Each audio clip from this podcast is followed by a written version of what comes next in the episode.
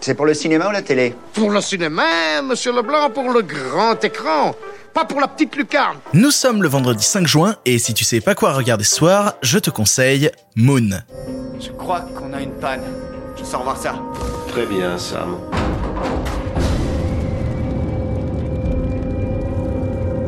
Vous quittez le périmètre de Sarang.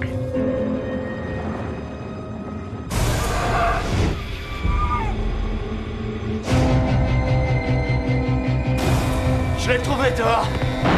Oh Gertie, je veux que tu me dises qui il est Peut-être as-tu imaginé des choses. Moon, c'est un long métrage sorti en 2009 réalisé par Duncan Jones. Si tu vois pas qui est Duncan Jones, je vais te le résumer très simplement. C'est le fils de David Bowie.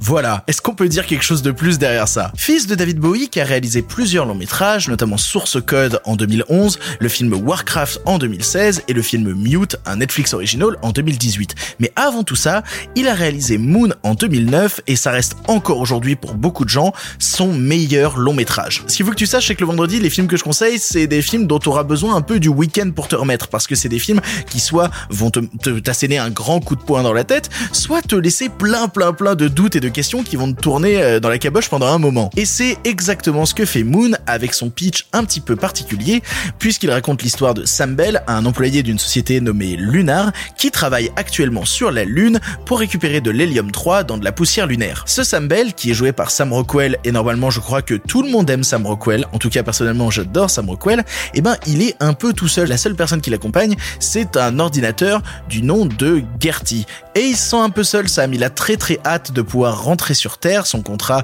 qui dure 3 ans va bientôt s'achever. Le truc c'est que à l'approche de la fin de son contrat, il commence à avoir des hallucinations. Est-ce qu'il vient de se croiser lui-même dans la station? Est-ce que est-ce que c'est lui face à lui? Oh.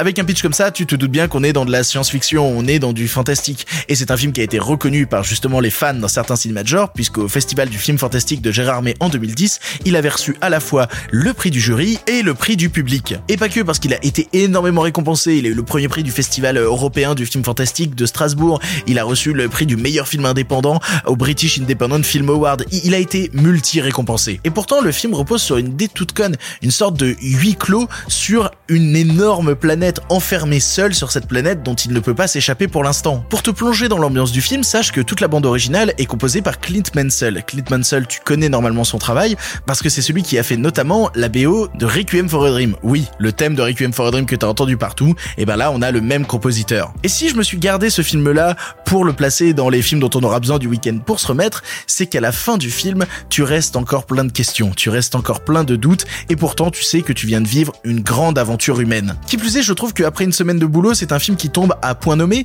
parce que c'est vraiment l'histoire d'un gars qui en a un peu plein le cul de son boulot, qui est enfermé dans ce qu'on appelle aujourd'hui les shit jobs. Il le fait parce qu'il doit le faire, il attend la fin de son contrat, tout ce qu'il a envie, c'est de retourner dans sa famille, c'est un petit peu de l'aliénation par le travail. Et pourtant, beaucoup plus loin que ça, dans sa dimension de science-fiction, le film te raconte l'histoire d'une société qui en a un petit peu rien à foutre de ses employés, et pour cause, mais vous découvrirez dans le film, et de comment l'humain réagit à ce boulot de merde. Alors forcément, si je vous dis film dans l'espace où un type parle avec une intelligence artificielle, certains vont directement connecter et dire oh putain c'est aussi chiant que 2001 l'Odyssée de l'espace, ce qui est faux. Déjà pour deux points, le premier c'est que 2001 l'Odyssée de l'espace n'est pas un film chiant, mais je pense qu'on aura l'occasion de revenir là-dessus un jour.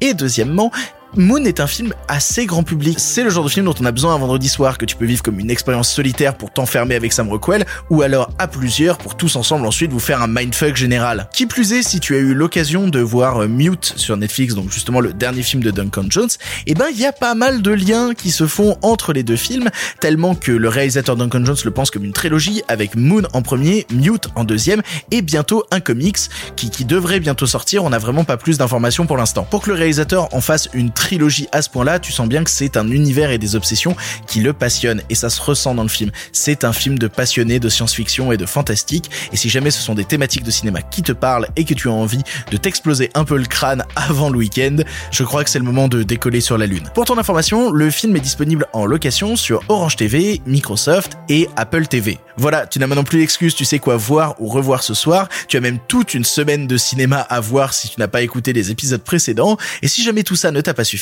on se retrouve lundi pour un nouveau film. Bon week-end